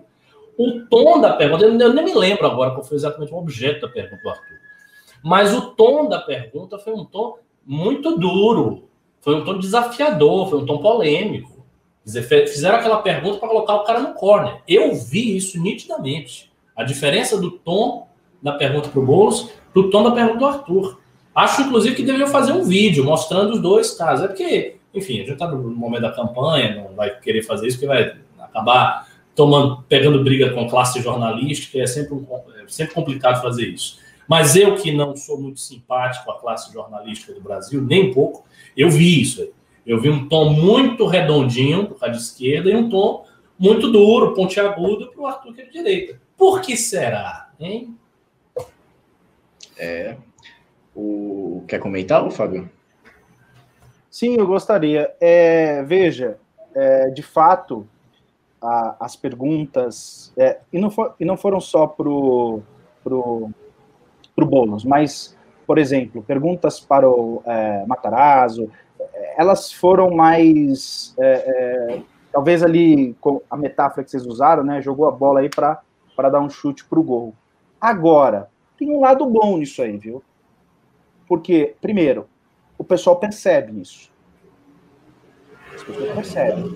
Percebem que a mídia, e hoje ela, a mídia não é bem quista pela sociedade. Então, assim, se a mídia está apontando para aquele, vamos para outro, vamos para aquele que ela está batendo. E ficou claro que a mídia queria diminuir o Arthur. E eu acho que ele respondeu bem, saiu grande e as pessoas entenderam isso. Que ele vai lutar, é, aqui vou usar um clichê, mas ele vai lutar contra o establishment. É, ficou, a, a, própria mídia deu isso para ele, ó, você é nosso inimigo, não declaradamente, mas nós não vamos aliviar com você, e eu acho que isso é bom para ele, não é ruim não. É bom que as, as piores perguntas sejam para ele. Concordo plenamente, plenamente. Aconteceu isso com o Bolsonaro. Bolsonaro é o grande exemplo disso. É o, o, o, o paradigma do que, do que ocorreu é Bolsonaro. Bolsonaro era sistematicamente perguntado pela mídia, sempre com extrema antipatia. O jornalista nunca perguntava a Bolsonaro como se estivesse fazendo uma pergunta para uma pessoa normal. Não, era sempre uma pergunta mal intencionada, com tom agressivo, com um olhar agressivo. E todo mundo via isso. E aí, o que, aconteceu com o Bolsonaro? O Bolsonaro foi crescendo, crescendo, crescendo. Todo mundo sentia, ah, não, é um cara que está contra todo mundo. Todo mundo chega e vai interpelar o cara parecendo que está falando com um bandido. E ganhou, e virou presidente. É isso aí, o, o, o Rafael Lopes mandou cinco reais e falou: vocês acham que se tivesse apenas os seis melhores candidatos, poderia ser, poderia ser uma boa para o Arthur? Os seis, os seis melhores na, nas pesquisas, né? Qual é que tá a ordem hoje? Então, o Somano, Covas, França, Boulos, Matarazzo, Arthur. Eu acho que tá isso, né? É. É, se o Arthur tivesse, não, se o Arthur tivesse entre os é. três e só fosse, é claro, seria melhor. Menos candidato, mais tempo para cada um. A Globo, a Globo, fez uma palhaçada também, né? Que, ah, eu só, só vou ter debate se os candidatos e os partidos concordarem em ter só os quatro primeiros. Aí ah, também você tá de brincadeira, né, velho? Eu, Pô, eu, acho falar, a, eu acho que a Band merece um elogio por ter colocado ali os 11, é, o que é difícil você fazer uma dinâmica é, em poucas horas com 11 pessoas para que uhum. todos possam falar, é difícil. Então, acho que a Band prestou um bom serviço, o que deve ser prestado, porque ela tem a concessão pública para isso. Agora, as outras emissoras, e aí a gente tem que bater isso muito forte, não é só porque o Arthur, ou porque, enfim, alguém que a gente tem alguma admiração, ou, enfim, é, temos que lembrar que as emissoras, elas ganham muito dinheiro, né, todas elas, sem exceção, é, tem verba pública e, mais do que isso, tem a concessão pública. Então, elas têm por obrigação apresentar, penso eu, e aí faça em dois dias, faça em três, não me importa, tem que apresentar todos os candidatos, porque as pessoas têm o direito de conhecer todos aqueles que estão no pleito. Vale lembrar que as pesquisas, elas têm ali, se nós pegarmos a questão do 2018, tinha pesquisas que o Bolsonaro aparecia ali na, na rabeira, né? enfim, se fosse levar isso em consideração, quanto que as pesquisas erraram? Aí pode tirar um cara que tem todas as condições, reúne, não estou falando só do Arthur, pode ser outros aí, que reúnem todas as condições para disputar é, de igual para igual. E temos que lembrar ainda que se por pesquisa, por um bom tempo nas pesquisas, quando o russomano disputava, ele sempre estava em primeiro lugar, e perdeu perdia, e perdia feio. Então, assim, tem que tomar cuidado. Eu acho assim, dá para colocar, a Band mostrou que é possível colocar os 11 para debater, então, assim, é, é possível. Agora, salvo se as emissoras têm algum outro interesse que não prestar um serviço à democracia e ao Brasil. É isso aí. Eu não, não tinha pensado por esse lado aí, faz bastante sentido esse, esse pensamento mais democrático. O Felipe Ribeiro mandou cinco reais e falou, falou: Arthur parecia um pouco abafado. Ansiedade, sem dúvidas mas é o jeito dele. Creio que só tende a melhorar. Um abraço para o Ricardo, sempre sensato. Também acho. É, sempre sensato, mas há quem acha que eu não sou sensato. A moça que eu comentei, do cabelo azul, está assistindo nossa live. E me marcou no Twitter. E outras pessoas marcaram o Fábio Rápido. Esse da Vera está crescendo, né, pelo visto. Ela está dizendo, tá, tá aqui. Diz, ah, foi machista, foi machista, você foi machista. Você foi machista. Não fui machista. Que eu não disse que o problema da velha era ser mulher. Ou que o teu problema é ser mulher. Eu não falei nada disso. Eu disse que ela fez uma piada muito da escrota e esculhambada com um cara que é do movimento, que sempre a respeitou, que sempre a tratou bem e que sempre a defendeu. E que isso não é bacana. Então, se ela faz esse tipo de coisa, eu não tem que defender, deixa ela, ela aí com as, com as outras pessoas, com bolsonaristas que fazem piada com ela, que são piadas maldosas, com a esquerda que fica esculhambando, e ela que vira e se defenda. Simples assim, tem uma, tem uma gota de machismo nisso, minha filha, pelo amor de Deus.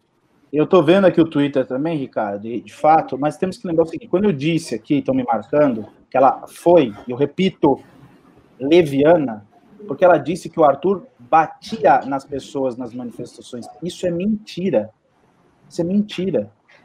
Ela, ela disse que batia nas manifestações? Ela chegou a esse ponto? Sim, ela falou assim que ele. Ah, o, o, o, youtuber que ficou famoso batendo e, e fazendo coisas. É, isso, isso eu não vi. Eu vi assim, falando, ah, mamãe briguei. Depois ela falou outra coisa do Arthur, falou umas duas coisas. E é verdade, ela esculhambou um bocado de gente. Coisa que eu também não acho que é postura de jornalista. Ela não é ficar. É, veja, ela é jornalista, ela não tá ali para ficar esculhambando as pessoas. Ela falou da roupa da Joyce, não sei o que. Sabe? Aí fica esculhambando todo mundo, tem essa postura antipática, aí os outros atacam. É, tá me atacando, liberdade de imprensa, é, socorro. É, e, e, assim, veja, se ela pode. Eu não tenho paciência. É, se ela pode criticar da forma que ela fez, ué, eu também não posso. É, não é? Aí, então, então a galera vai ficar criticando, vai ficar esculhambando a moça. Né? Quando ela tá vestida de um jeito, tá com a cara. Aí o pessoal fica comparando ela ao cachorro, dizendo que ela é um poodle. Coisas muito grosseiras. E o que, que, que, o MBL fez? O MBL fica defendendo, viu? O Renan defende, ah, não façam isso. Mas tudo bem, tudo bem. Eu fiz um tweet, eu não vou mais falar de Vera Magalhães, para mim não é o centro da minha vida, não, as coisas não vão gerar em torno de Vera Magalhães, para mim acabou. Inclusive, depois disso, eu já tuitei sobre outras coisas. O pessoal, eu estou vendo aqui, saiu uma matéria na UOL sobre as pesquisas do Ibope. Não sei se vocês já tinham visto, mas o Arthur está entre os quatro primeiros agora. Está entre os cinco primeiros, desculpa. Tá o, é? o Sumano, o Covas, o Boulos, o França e o Arthur. E o Matarazzo com o quatro? Matarazzo, Matarazzo tá lá para baixo. Tá lá em, em sexto. Isso é bom. Isso é muito bom. Muito bom. Se o cara ganhou, se ele solidificar a posição dele um pouco acima, ele já, veja, ele já começa a estar no arco dos, dos disputantes, né? Que é o arco do Russomano, do Covas, do Boulos. Esse, esse é este é o time que o Arthur tem que ficar. É daí para cima. Agora, o grande desafio vai ser ele dar o salto. Tipo, ele sair de onde está, ele está no meio ali do Boulos, do França esse vai ser o grande desafio aí da campanha dele para os próximos dias. Olha, mas eu, eu vou te falar, cara, eu não gosto desse Arthur. Esse cara, para mim, é um briguento, esse cara é um, sabe? Eu não, não apoio de jeito nenhum. Mas, mas o cara não usa, não usa dinheiro público. Né? cara faz um negócio ali na raça e tá entre os cinco primeiros da maior capital do país, é porque. É, e olha só, olha só, aqui na pesquisa, mas em todas as redes o cara tá passando. Então, assim, eu vou ter que engolir esse cara, porque eu não gosto dele de jeito nenhum. É, a, a, Pri, a Pri Pompeu mandou 7 dólares canadenses e falou: já tinha achado a fala do Ricardo maravilhosa. Aí vem o rap e fala em gratidão. Só consigo aplaudir. Vera foi infeliz, para não dizer pior. Será que essa a Pri Pompeu foi machista agora também? É, pois é. Muito obrigado pelo pimba, viu? Porque 7 dólares canadenses aqui tá valendo muito. O Draxis32 mandou 5 reais e falou pimbinha para falar mal da Constituição Social de 1988. De novo esse pimba. A gente não vai falar mal do, do Ulisses Guimarães aqui, tá? Esse programa aqui é democrático, respeita o senhor democracia. O, o Naldo L. Santos mandou 5 reais e falou: a esquerda lacradora estava escondida. E assim que os bolsominions diminuem o barulho, voltam pior que antes. Renovada com o apoio dos jornalistas. É, Exato. Sempre teve, né, o apoio. E eu sempre disse, exatamente isso aí. O Corujão mandou cinco reais e falou: gostaria da opinião de vocês. Peraí. Tá. É outro assunto, mas eu já comecei, agora vou, vou terminar. Gostaria da opinião de vocês sobre o Intercept, Mamãe Vazei. Olha, a gente já, já comentou aqui. O, já falei várias vezes, o Arthur já fez um vídeo, acho que tá no canal dele lá, fez uma live junto com o Rubinho Nunes, e eles comentaram sobre isso, tá? Então corre lá para você ver se, se você. Nossa, tá passando uma viatura aí do lado. Ah, é, é, desculpa, desculpa. Começou a, a gente começou a falar, falar do, do Bruno Covas aqui, já mandaram a viatura atrás do, do Ricardo. O, se vocês quiserem comentar esse pimba aí, fique à vontade. Eu tenho uma relação bem próxima com o ocorrido, né, com a, esse vazamento, porque é, uma, um dos assuntos, talvez aquele que mais demandou é, é, as mensagens ali, foi relacionado ao Felipe Ferreira, né? E o Felipe foi um cara que eu é, fiz fazer as pazes com o MBL, né? Em termos bem simples. E eu me recordo quando o Kim me mandou as mensagens, disse, olha, vai publicar tal dia. É, eu liguei para o Felipe e ele me disse a seguinte, contei para ele, falei, olha, cara, aquilo que você já sabe, né? Enfim, você era um cara chato pra caramba, os caras não gostavam de você, naturalmente, você era chato. E, e aí ele disse assim para mim, olha, Fábio, eu me arrependo muito do que eu fiz, né? Não deveria ter feito e pediria desculpas ao MBL mais 200 vezes, né? Então eu acho que ali, para mim, porque, veja, era uma questão, eu não sei qual o motivo do Intercept vazar aquilo, que é uma relação entre. É como se eu brigasse com o Ricardo, né? Nós tivéssemos uma desavença, porque eu acho chato, e daí nós, eu monto um curso e digo para o Arthur: olha, não chama o Ricardo porque eu não gosto dele. Absolutamente normal na relação humana. Que eu seria um, um baita de um, de um canalha? Seria mas faz parte da relação humana, né? A gente às vezes toma atitudes erradas, é, e eu acho que o mais importante é o cara envolvido nisso hoje é um cara que tem profundo respeito e carinho por todos do MBL, que é o Felipe. Falou tudo. É, eu tava mutado. É isso aí, muito bom. É, eu acho que é muito importante tra trazer essas informações também que acrescentam bastante para, para esse assunto. O Kleber Bernardo mandou 2 dólares e falou: Rio tá sem candidato para prefeito, façam algo MBL. É, tem muito o que fazer, né? O Rio está numa situação bem complicada. Acho que três dos principais candidatos já foram investigados, estão sendo investigados. É, tá com o MP na cola deles. E o Paulo Marinho? Desistiu? É verdade, tem um, não sei se ele tá, viu? Eu, sinceramente, eu não, não tô alguém, sabendo. Eu... Alguém me disse que ele havia desistido. Eu, eu, não, é... eu não lembro quem. Eu acho que foi o Matheus. Acho foi o Matheus. Talvez por sensatez, né? Que você prefere do Rio. Não é brinquedo, não, viu? Você tem que ter muita coragem, muita coragem. Olha, eu vou fazer então aquele, aquele bate-bola que eu tinha falado. Eu vou fazer o seguinte: eu vou passar pelo nome do, do, do candidato aqui, aí no, no, o Ricardo comenta, depois vem o, o Fábio Rapp, depois eu dou uma comentada e passo para o próximo. Mas aqui em poucas palavras, porque o tempo já está meio avançado. Vamos lá, Andréa Matarazzo, PSD, Ricardo Almeida.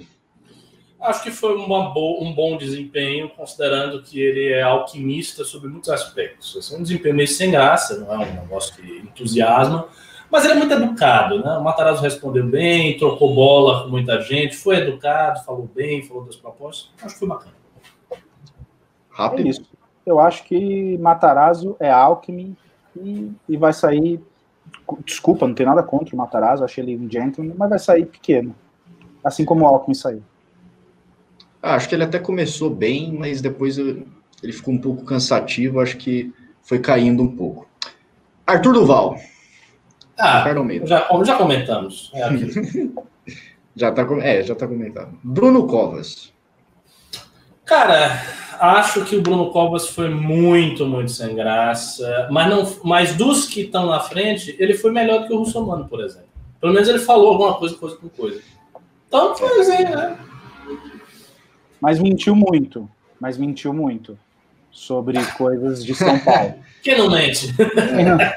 não, mas no caso dele, eu acho que ele, é, por ele estar na gestão, é, é de fácil é, é, é, constatação, né, certas coisas. Eu acho que o, o paulistano mais, mais é, cuidadoso, se for pesquisar, vai ver que parte daquilo é balela. É, eu acho que, assim, é, o estilo dele meio que, que matou, sabe? Não conseguiu cativar muito, não. Embora ele ainda esteja bem nas pesquisas, eu acho que deu uma. Opa, peraí, deixa eu voltar aqui. Deu uma sabonetada ali, ficou muito robótico, não, não, não chamou muito. Acho que ele, ele deu, teve um, uns bons discursos ali, mas foi, foi, foi Bruno Covas, né? O Bruno Covas nunca foi um cara muito, muito popular.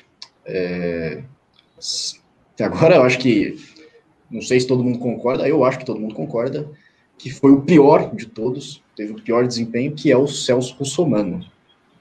Muito ruim, muito ruim. o pior? Uh, não. Hum? Tá, depois a gente a gente elege aí o pior e o melhor. Ele tá rivalizando com uma aqui que depois eu vou falar, mas. eu vou te dizer uma coisa. É, ali, ali tinha, é, ali tinha, tinha, tinha to, é, algum remédio, alguma, alguma coisa. Não, não é normal. Ele, ele não é assim. Definitivamente ele não é assim. É, tá, é realmente estava bem, bem esquisito. O Guilherme Boulos. Muito bom. Muito bom. Não tenho o que dizer. Para mim, inatacável. Foi uma bela performance, um dos melhores finais. É verdade, eu acho. Um dos melhores finais, falando no tom, na velocidade certa, sempre daquele jeito que ele gosta de falar, olhando assim, olha, estou olhando você. Muito bem todas as perguntas, recebeu um, um presente do jornalista. Bem, não tenho o que dizer. É que eu, eu, eu divirjo é, assim, absolutamente de tudo que representa e o que pensa o Bolos. Mas o bom humor dele é, é algo é algo que, de fato, ele, ele sabe, ele já está calejado, né? Ele sabe, assim, quando, sai, é, quando sai a câmera, se, alguém, se, as pessoas percebem, quando sai a câmera, eu achei sensacional aquilo. Ele vai ali dar um murrinho no cara, no, no Sabará. Ele, ele, tem essa, ele, ele, ele é malandro. Ele sabe que ele, ele vai perder. Ele sabe que o discurso dele é ruim. É, é assim, as ideias dele são ruins, não pegam mas ele sabe conduzir o negócio ali. Enfim. É. Ele tem aquilo que o, o, se antagoniza aqui, por exemplo, com o Covas, que é um carisma. Que não, não é tão comum assim, tá? O, o, do Boulos, acho que é bem, bem, bem específico, bem diferenciado, e que ele consegue passar muito bem é, alguns pensamentos dele. É óbvio que ali no debate ele não conseguiu fazer isso, como ele fez no Flow, por exemplo, ele conseguiu muito bem passar a visão dele e fazer você acreditar que ele acredita naquilo, mas eu acho que ele não teve tanto essa oportunidade de fazer isso no, no debate, porque ele não tinha o mesmo tempo, obviamente. Então, assim, eu acho que foi ali na, foi o esperado. Não acho que foi nada extraordinário. Foi aquilo mesmo que a gente já estava esperando. Gilmar Tato. Esse Nossa! também, também acho que está concorrendo entre um dos piores. Esse cara foi pior do que o Russomano. Porque o Russomano foi muito ruim no conteúdo, falou meio lento. Mas ele ainda, o Russomano ainda tem alguma dicção, ainda fala de um jeito de político. Esse cara não, esse cara assim, foi uma negação total. Muito mal, muito ruim retórica, sem nenhum convencimento, carisma zero. Uma coisa assim, ominosa, vergonhosa para o PT. Quadro fraco, muito fraco. Olha, se o PT quer voltar ao poder. Mas... olha, tá difícil, porque é, olha, é, eu acho que, não é possível, eu não consigo acreditar, eu não conheço os quadros do PT, mas eu não só se todo mundo que para o PT ali é mais ou menos bom tenha recusado o convite para sair candidato. E não é possível que esse cara ele, ele tinha alguma qualidade é, que, que a Glaze tenha visto e, disse, e diga: você, você é o cara para ser o prefeito de São Paulo. Não é o prefeito, sei lá, de uma cidadezinha do interior. Não. É o prefeito de São Paulo. E, olha, de fato, eu precisaria. Eu acho, olha, que há problemas no, no, no processo seletivo do novo, ok, há problema no PT, isso é indiscutível. É, pelo amor de Deus, cara, aquilo ali foi foi horroroso. Eu acho que o PT está com sérios problemas.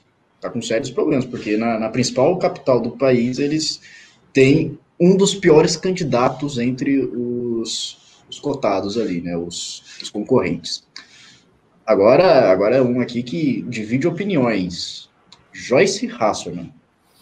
Acho que ela foi relativamente bem. Você falou de forma muito assertiva, uh, bateu em muitos clichês da direita, mas é aquela coisa que eu concordo com o Rafa. Eu acho que elas prendeu muito ainda a um modelo de debate que vigorou até 2018, como, mas um modelo de, de, de ganchos que vigoraram bem até 2018, mas que não estão mais com essa força toda. Mas foi bem, foi bem, foi bem. Ela é jornalista, né? A Joyce é jornalista, isso lhe dá uma, uma vantagem de, dicção e de expressão que a gente sente quando a Joyce fala. É, analisando a retórica, a retórica, ou seja, aquilo que compreende a dicção, mais a, a, a, a vontade de defender aquilo que ela acredita, por mais patético que seja, nisso é, é, é uma qualidade inata, assim. Ela não faz força, acredito eu, para fazer aquilo. Como o Ricardo disse, está na, no DNA dela ali. Agora, é o modelo é, já é ultrapassado, enfim. Eu não acredito que aquilo prospere. Eu, eu acho que assim, ela teve uma, uma boa atuação, uma boa dicção, uma boa retórica, ela soube falar, mas ela falou coisas bem bizarras para quem quer ser, ser eleita na prefeitura, né? Como, por exemplo, uma cinta que tem um sensor que, que sabe se ela está conectada ou não, e a moto não vai ligar se você não tiver ah. com o negócio. Ah, pelo amor de Deus, cara, como é que você fala um negócio desse?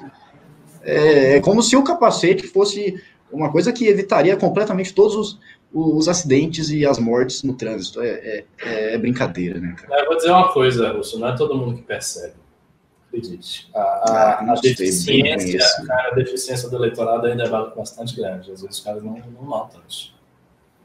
Tá, pode ser, mas que por, com muita gente que isso não colou, eu acho que não colou.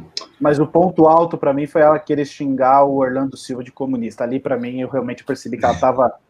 ela, ela transcendeu a, a, a bobagem. É assim, ela tá. Ela, ela ainda não conseguiu digerir o pontapé que o Bolsonaro deu nela o ano passado. Ela ainda não conseguiu digerir isso aí. Agora, um que também eu acho que divide um pouco aí, que eu acho que teve boas atuações, depois deu uma, uma decaída também, que é o Márcio França. Acho que foi bem, mas assim, não surpreendeu. Não foi aquele debatedor brilhante que ele foi com o Dória. Ele foi um bem, um bem passável, um bem bacana. Só. Nada mais que isso. Eu, eu, eu sou um, um, um, admirador do Márcio França, da retórica dele, da forma que ele se comporta no debate. E eu disse isso aqui, disse isso em 2018. Contudo, para mim, ele está apenas, eu posso estar equivocado, cumprindo uma tabela. Só isso. Olha, se ganhar, ganhei, se não ganhei, vida que segue, não estou preocupado. Senti ele desconectado ontem. É, pode é. ser. Realmente, você tem razão. Tudo, mas no começo ele deu uma mitadinha ali para cima do Boulos, né? Essa aí eu acho que, que ele ganhou uns pontos nessa, que ele falou, não, não, não vai invadir aqui não, não vai invadir. É, depois dele, agora, agora a, grande, a grande estrela da noite, né? A grande estrela que ganhou muitos corações, que é a Marina Hello. Hello. Ah, eu vou comentar aqui, daqui a pouco eu vou dizer que eu tô comentando isso, que eu sou machista.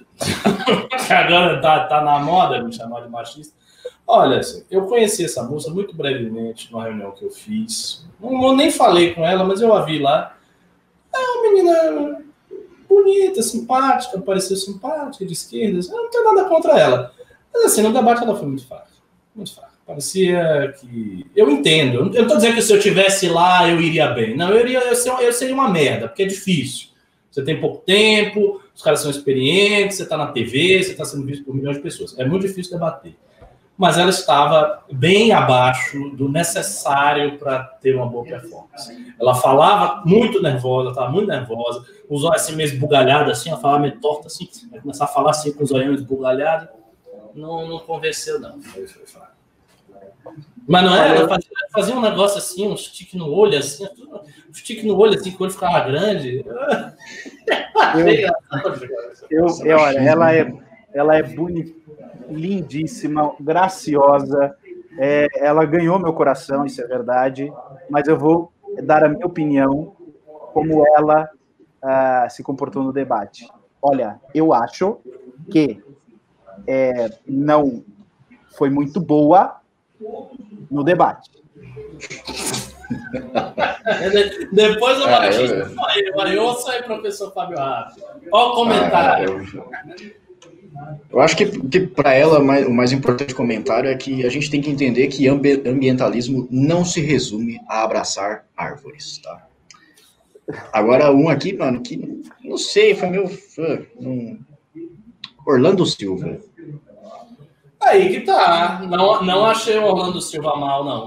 Não achei. Achei que ele fez bem aquele perfil comunista das antigas, que é do povo, né? Aquela retórica mais assim, popular. Acho que ele foi bem. Acho que o Orlando Silva deu o recado dele. É um candidato pequeno, né? Não tem chance de ganhar, nem coisa nenhuma, mas acho que ele deu o recado dele. Tentou dar uma lacrada no Arthur. Se o Arthur não tivesse respondido, essa lacrada ia ficar famosa, porque foi uma resposta maldosa e bem dada. Ah, tem cara de trabalhador e tal. Só não ficou porque o Arthur deu um invertido depois. Mas eu acho que foi bem. Foi bem debate. Concordo com o Ricardo, concordo. É, ele, ele foi bem, ele passou aquilo que ele queria, queria passar, mas ele não conseguiu se destacar, né? Não conseguiu é, chamar muita mídia. O Felipe Sabará. Ai, ai, esse aí é... Não, muito sem graça. Muito sem graça. Sem graça, total. Eu não digo nem que o Sabará foi mal, mas o Sabará ele foi, Ricardo, ele foi tão mal que você não consegue nem comentar, velho. É, não você teve não nada a ser dito ali. A pessoa estava ali, né? Botaram ele ali, ele estava ali. Eu nem lembrava que essa, debate, essa foi a sensação que eu tive, que, que casualmente ele estava ali e ali, só. Não vi nada de destaque, nem de ruim, nem de positivo, nada. Eu confesso o seguinte: do Sabará eu nem me lembro direito o que o Sabará fala. é, é verdade, eu não me lembro. Não marcou a minha cabeça. Porque, por exemplo, a Marina Elô marcou, porque ela falava assim com aqueles olhos assim, assim, torto e, e engraçado. O Boulos, que ele fala bem, o Arthur, que estava bem, estava combativo, então o Arthur falava, a galera, oi, acordava. Agora o Sabará não, o Sabará foi. É, foi o Sabará. É, ele foi tão empolgante quanto o Amoedo em 2018. Ah, ah eu, eu discordo da comparação. Eu acho que assim, o Amoedo realmente. O Amoedo tem aquele jeito, ele não é muito empolgante, né? Parece um gerente de banco. Eu disse, é, é, eu, disse, é. eu disse empolgante, eu não, eu não discuti o mérito. É. Empolgante. É. Só isso. Para mim, empolgação zero. Agora, agora, ele já chegou derrotado pra, na, naquele debate, pelo partido dele. É, eu, acho, eu acho que estrategicamente o partido errou. Eu acho. Então você pode discutir coisas internas, você fecha a porta e discute lá dentro.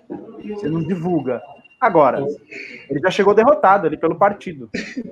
Tem um cara aqui no chat, no chat que diz: Collor era bonito, segundo as damas do país. Sim, Collor era bonitão. E mais, mais do que isso, Collor não era só bonito. Collor foi um dos maiores debatedores que o Brasil já viu. Assista, estou falando sério. Assista o Collor debatendo, assista o Collor falando. Cara, um me... É, era, não sei se ainda continua tão bem, assim, mas ele era um mestre, ele era bom demais, mas muito bom mesmo. E naquele debate, ainda aquela retórica velha que se tinha, muito elaborada, né, um português muito redondo, que hoje já não isso já não existe mais esse debate ainda. Então o cara, o cara era bom. Viu? Não, é só ver ele no Twitter. Ele está aprendendo a, a, a, manusear o Twitter e está subindo rapidamente. É, ele, é, ele, é um ele, é, ele é bom. Agora, é, é, enfim, tem lá os problemas judiciais que o perseguem. Mas não dá para tirar uma qualidade, que é dele. Ele sabe falar, sabe debater, é, é, um, é um indivíduo uh, uh, que, no meio do calor, ele consegue, é, é, assim, ser o, o, tom conciliador, enfim, é um, é um, cara que sabe debater. O Fábio Rapp, o, o, o Matará, o Matará, desculpa, o Sabará, ele foi tão mal, mas tão mal, que o Amoedo nem participou do, dos debates e você comparou ele com o Amoedo. Você comparou com não, um cara não, que nem participou. A empo, é, a empolgação. Porque o Amoedo, eu gostava, de verdade, eu me divertia quando ele ia numa rádio e dizia assim, ó, cuidado com a onda laranja, hein? Tá chegando. Ah, chegou já. A onda laranja é muito bom. E, era, e aquilo não acontecia. Assim, você fala, não, mas isso não tá acontecendo. Eu queria ter a oportunidade de, não, isso não tá acontecendo. Mas ele falava com, olha, nós estamos, olha, a coisa está acontecendo, está tá fervilhando. E, enfim, mas não, não é. Eu não sei, eu acho que o Novo deveria colocar ali no processo seletivo dele, talvez, uma, uma espécie de um, de um, um debate entre os três uh, selecionados ali para começar a debater e depois escolher o que debate melhor. Porque não tem, não tem, não tem sal, não tem nada ali, não sei falta um caldo ali, um tempero. É isso aí, eu vou continuar lendo os pimbas aqui então, porque a gente recebeu mais, hoje tá, tá, um, pouco me, tá um pouco melhor de pimba, a gente tá voltando a receber aqui, né? Amém. É... Eu vou voltar em alguns aqui que eu tinha pulado, porque não tinha a ver com o assunto. É o seguinte, o, Ed mandou cinco reais e falou, Ricardo, já tomou a breja La Trap? E sim, a cerveja é cara, eu tomo uma por mês porque a gente merece o mimo para animar essa vida sofrida de brasileiro. Sim, eu conheço há muitos e muitos anos. Isso aí é coisa outra, outro patamar. Outro patamar. É isso aí. O Thiago Cardoso tinha mandado 20 reais e falou pimbinha para alguém levar um ventilador para o Ricardo. Eu, eu gostaria, tá fogo aqui. É... Só, só me perdi aqui nos pimbas. São, são tantos pimbas hoje que eu me perdi um pouco. Vai ter aula hoje de alguém? Vai ter aula hoje? Hoje vai ter vai, aula do Rap. Eu até mandei mensagem para ele aqui se você precisar sair mais cedo, Rap, pra você se preparar. É, é, é, então, eu ia pedir isso, eu estava acanhado. É, é que o Holiday não vai poder participar, né, por conta de questões eleitorais. E aí ele sai da sexta, volta em novembro, e eu ocupo a sexta e libero o sábado. Hum, entendi. Mas entendi. momentaneamente. Mas se vocês, me, então, se vocês me é. permitirem me despedir agora, para que eu possa comer alguma coisa e voltar às, às 21h30, eu agradeceria. Se vocês disserem que não, tudo bem, eu fico aqui e fico meu registro. Ah, então, já que eu tenho a opção de, de manter você aqui, eu não. vou manter. não, brincadeira, pode sair, pode, pode, pode ficar à vontade. É, eu já agradeço bastante aí a sua participação, que contribuiu muito para a nossa live de hoje. Ah, eu, eu queria agradecer ao Ricardo, ao, ao Russo, e ao Russo parar de mentir para o público do MBL, que me convida sempre, porque é mentira isso. Você participou hoje. Não participei, onde você tirou não? isso da cabeça? Não, é, não participei. Então é por isso que você não entendeu a piada?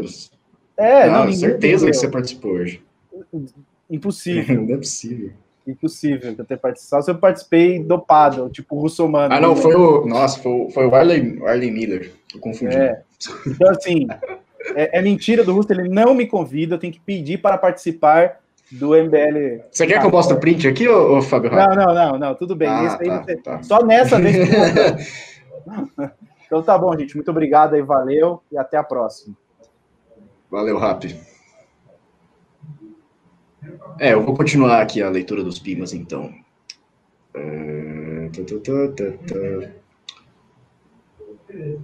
Foi o Brasil Limpinho, gostei desse nickname aí, mandou 50 reais e não falou nada. Muito obrigado por esse pimbaralho aí que vai ajudar bastante. Valeu. Um dia, um dia sem ódio é um dia em vão, mandou mais 5 reais e falou: por que o Felipe não responde o Intercept? MBL irá se pronunciar sobre isso depois das eleições? Não. Felipe, eu não sei. O Felipe, é, eu não sei, é coisa dele. Ele que. Esse assunto ele já está esfriando. Depois das eleições, ela nem, nem mais vai lembrar desse negócio. Nem mais vai lembrar. E outra coisa, essa matéria aí apareceu agora por um suposto interesse público. Que interesse público? Eleição São Paulo? Ah, meu filho, esse negócio aí sendo segurado desde a Vaza Jato, desde o ano passado. Não, ah, você tá de brincadeira, né? O, o, o Taigara Alves mandou 7 dólares e falou: Vocês acham que as denúncias do Arthur ao padre Júlio Lancelotti nesse momento atrapalha ou ajuda a sua candidatura? Neste eu... momento, eu acho que hum. atrapalha. Neste momento atrapalha. Mas no próximo momento, quem vai saber? Quem vai saber o que pode acontecer aí nesse Brasil de meu Deus, né? O Brasil limpinho, adorei esse nickname mandou 10 reais e falou: MBL, Movimento Brasil Livre. O slogan do Arthur deveria ser: Vou abrir a caixa preta da prefeitura. Acreditem, vocês vão se surpreender com o aceitamento do povo. Mexer na ferida. E aí, você acha é que um faz belo sentido? slogan, poderia ser. Acho. Eu acho um baita slogan. Um bom slogan. Inclusive, lembre-se aí, a gente podia fazer um texto de propaganda com esse negócio de abrir a caixa preta. Eu não vou fazer nada, eu não gosto desse Arthur, não, não tenho nenhuma ah, relação com esse cara. Eu, eu, eu, eu, quero que ele, que, ele, que ele perca, que não, não merece, não. É, não esquece. O Wanderley Pastrello mandou 5 reais e falou: professor Cab... Ô professor Cabum, esse microfone enorme preto tá muito, tá muito erótico, hein? Boa noite para todos. Olha só, Wanderley, para mim é apenas um microfone. Mas se você se sente erotizado por esse negócio grosso aqui, preto, você vai dar coisa assim, a coisa grande preta, é uma questão de opção, né? Todos têm o direito. É isso aí. Agora, além de machista, eu até agora uma coisa pretinha, mas não exatamente com esse formato. Um formato mais redondo, menor, se você me entende. Marisa Riga mandou 3.060 ienes e falou pimba para comprar um litro de 51 e brincar e brindar o jovem capitalista. É isso aí, temos que brindar os jovens capitalistas desse Brasil aí que vão ajudar São Paulo ser uma cidade de primeira. E isso é uma coisa que eu estou pensando agora e não é slogan de nenhum candidato. O, o Naldo L. Santos mandou cinco reais e falou: História de bastidores. Candidato do PT era para ser o Suplicy, mas o outro contribuiu muito para ser candidato e ganhar, ganhar projeção. É você que está dizendo, é um bastidor aí. É um bastidor é, interessante. Estou colocando a informação aqui para você ficar ligado no que o nosso amigo Naldo L. Santos falou. E é isso aí, é polêmicas, polêmicas, coisa do. É, assim, o, o, se fosse o Suplicy, seria diferente, né? O Suplicy tem muito, muito mais nome do que esse cara. E o Suplicy é um cara que fala bem e tal. Assim, ele tem aquele jeito meio sem energia dele, né? O Suplicy é uma figura meio assim. Hum. Acho que falta ele uma injeção de testosterona, essa é a realidade do Suplicy. Mas seria, seria melhor. Eu acho que seria melhor. Eu assisti, um pouco de esse coragem. Mata é muito ruim. Hã? Como é que é? É, precisa de um pouco de coragem. É, pois é. O Jonathan Ferreira, Jonathan Ferreira, mandou dois reais e falou: ler os Pimbas desde o início é muito bom. Acho que, eu li. Ah, tá, entendi. É, a gente lê os pimbas desde quando começou a live, que foi um modelo que a gente nunca tinha feito, eu acho. Né? É, mas tá um, há um modelo que eu acho que é o ideal, que eu já falei para o Renan, no News, nos News que estavam indo muito bem, tá até muito pimba, que é o seguinte: condensa duas pautas, duas, três pautas em 40 minutos, 35 minutos, 40 minutos.